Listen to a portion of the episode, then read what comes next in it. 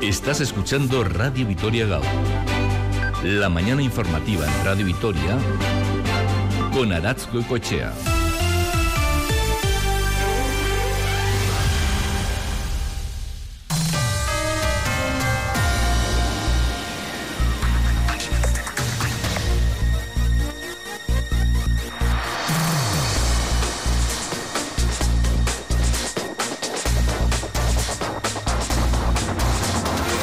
Esta jornada tan especial, la ITV Maratoya, que va a dedicar todos los fondos que recauden en las próximas horas a la investigación contra el cáncer, queremos conocer precisamente cuáles son las investigaciones que se están realizando en nuestro territorio en esa lucha contra el cáncer. Por eso hemos invitado a este programa a Gaspar Sánchez Merino, el es radiofísico del Servicio de Física Médica de la OSI Araba.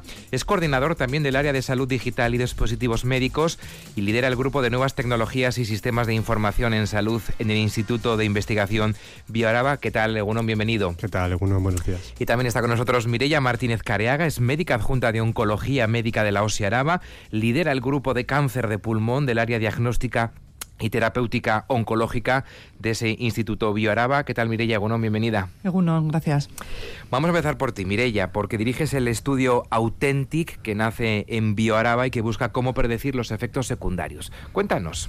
Sí, bueno, pues como bien has dicho, el estudio Authentic nace de, Bioaraba a manos de, de Íñigo internista que, actualmente trabaja en el Hospital eh, Universitario de, Navarra, y yo posteriormente me uno a, ese, a ese proyecto. ¿no?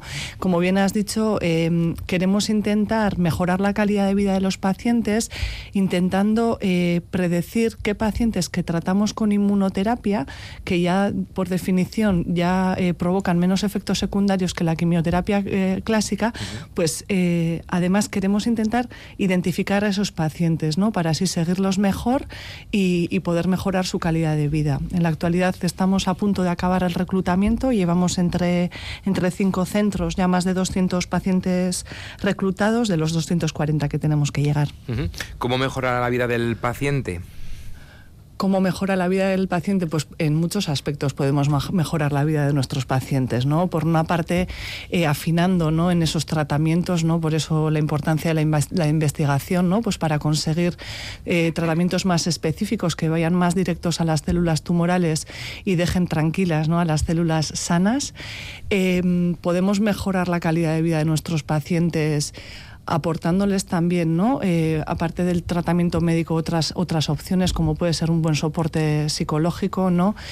y aportes también soportes de nutrición, de actividad física, pero en eso, por desgracia, en estas mm. dos últimas cosas creo que estamos un poquito verdes todavía. Hablamos de ese estudio auténtico que intenta predecir esos efectos secundarios de la inmunoterapia. No sé si también se puede predecir o se busca que sean tratamientos menos invasivos, em, que sean más cortos en el, en el tiempo, es decir, tratamientos no tan prolongados quizás, ¿no? Como las quimioterapias. Ya, en este caso, eh, no sería, o sea, simplemente es controlar, digamos, los efectos secundarios de la inmunoterapia. No cambiamos el tratamiento. Los pacientes que entran en el Authentic simplemente es que les observamos para decir, o sea, no intervenimos, no cambiamos la medicación.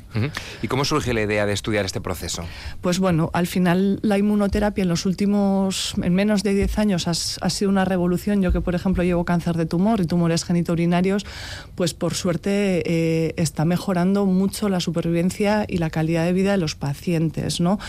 Digo mucho, pero bueno, todavía tenemos mucho recorrido eh, por hacer. Entonces, pues bueno, em, el poder atinar todavía más qué pacientes pueden ser los que parece que van a presentar esos efectos secundarios y así poderlos seguirlos de más cerca, pues obviamente va a mejorar. Va a mejorar el manejo, va a mejorar eh, que cumplan el tratamiento de forma más adecuada y eso luego en principio se vería reflejado también en la supervivencia. Ha dicho que está a punto de terminar ese reclutamiento. Más de 200 pacientes, ha dicho. Sí, sí. El estudio está abierto tanto en, nuestra OSI Araba, también está abierto en, el Hospital de Galdacao, en el Hospital Donostia, en el Hospital Navarra y también en el Hospital de Mataró. ¿Y cuándo se espera obtener algún resultado? ¿Cuánto va a durar este estudio, esa observación? Sí, pues eh, al final cuando eh, incluyamos el último paciente, eh, tendremos que esperar a que ese último paciente finalice el seguimiento del estudio, que son 48 semanas, casi un año. Y el análisis de todos esos datos que tenemos recogido y esas, eh, esas muestras de sangre que tenemos eh, recogidas y almacenadas en el biobanco se hará todo de forma centralizada, todo a la vez. Luego, todavía más de un año sí que vamos a necesitar para esos resultados. Esto es todo lo que se, bueno, se refiere a Authentic, este proyecto que nace en Bioraba para predecir los efectos secundarios. Gaspar, tú has realizado un asistente para biopsia guiada por imagen.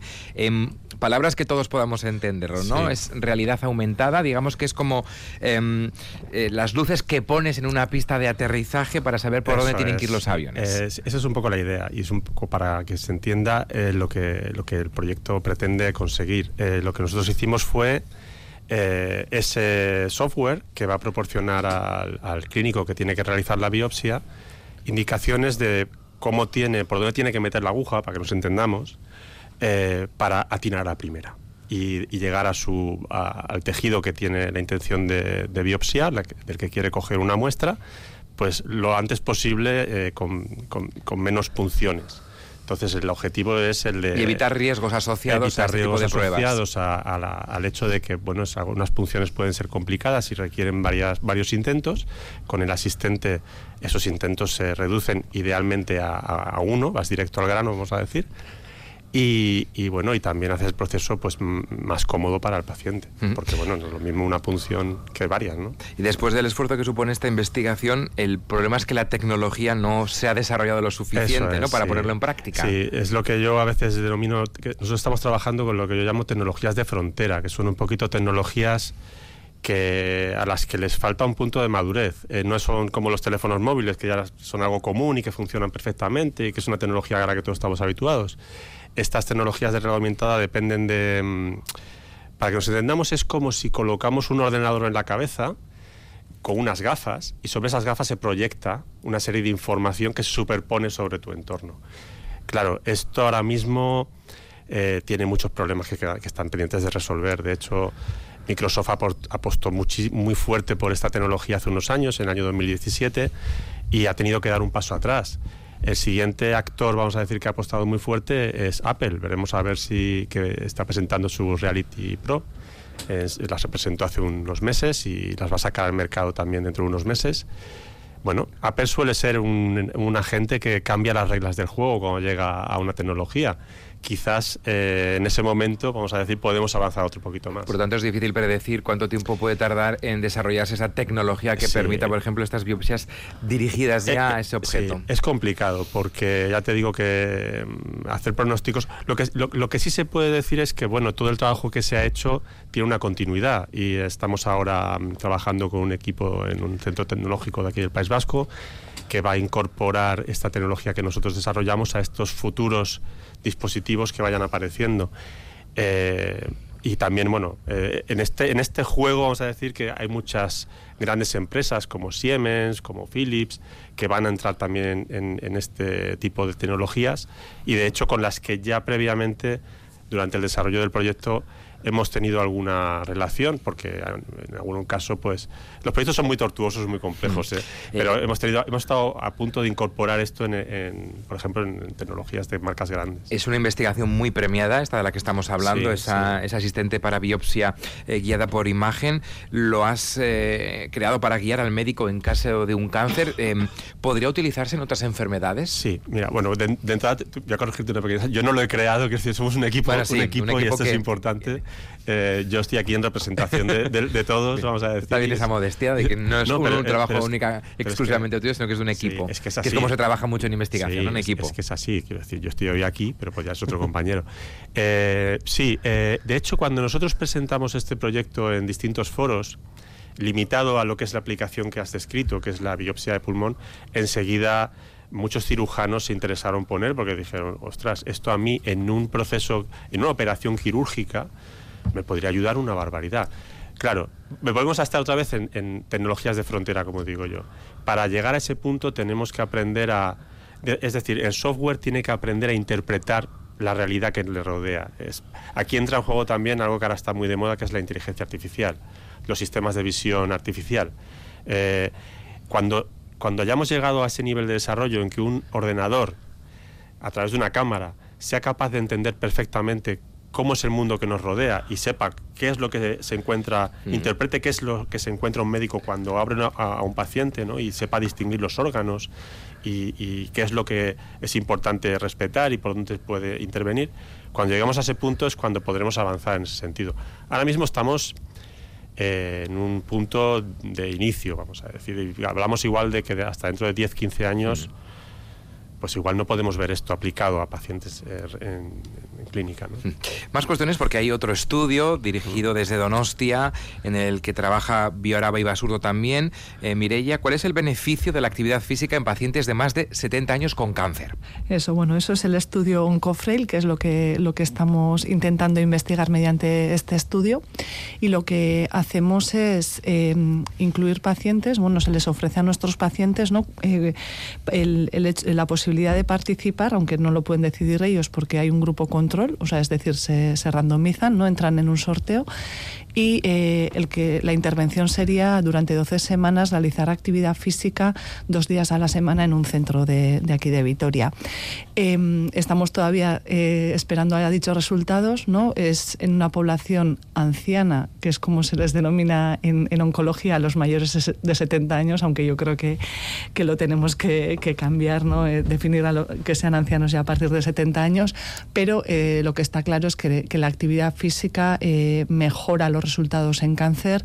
Como bien he dicho al principio, además de mejorar la calidad de vida, puede mejorar incluso eh, esa, esa, supervivencia. Luego, bueno, eh, muy ilusionados con este proyecto, la verdad, sobre todo porque los pacientes que están participando están muy contentos, muy agradecidos, se, les, ve, se les ve contentos en la consulta y eso, eso lo transmiten y, y la verdad que da mucha fuerza. ¿Se está realizando ese estudio con pacientes de un cáncer concreto o válido en, en cualquier eh, tipo de cáncer. Exactamente, es, válido en cualquier tipo de, tumor. Lo que pasa que tiene que coincidir con, el inicio del tratamiento. ¿Cuántas personas están participando en ese estudio ahora mismo? Pues nosotros llevamos ya 40 eh, durante este año, hemos incluido a 40 y la idea es, eh, creo que en total no sé si son 200 entre los tres centros. Decías que hay evidencias ¿no? de que eh, la actividad física mejora mucho, entre otras cosas, la calidad de vida de los pacientes de más de 70 años con, con cáncer. Estamos hablando de dolores musculares, de qué tipo de mejoras en la calidad de vida y también de supervivencia. Eh, de supervivencia es difícil decir números porque al final se han hecho estudios pues, en diferentes tipos de tumores y que cada uno tiene su pronóstico, ¿no? Pero respecto a la calidad de vida, por una parte, em, al final el, el, simplemente, eh, el, simple hecho de hacer ejercicio físico de forma rutinaria mejora tanto la fuerza y la capacidad aeróbica ¿no? Eh, cardiorrespiratoria del paciente.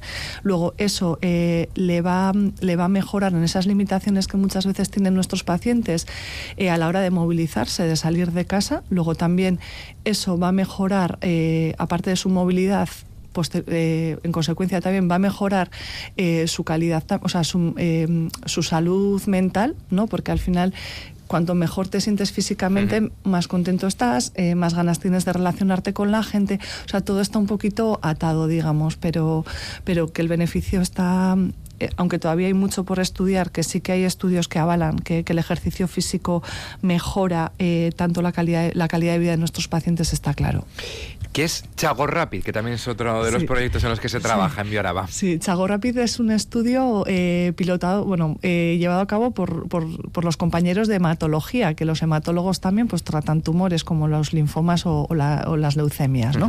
Entonces el Chago Rapid es un estudio eh, hecho en, en Chagorrichu, como, como bien lo indica el nombre, y lo que intentaron buscar era eh, si un fármaco que, se administra en, linfomas no Hodgkin, el rituximab, em, eh, se podría administrar de forma segura en vez de dar en una hora y media que es el tiempo que suelen estar en el hospital de día para recibir ese tratamiento, de una hora y media pasar a media hora.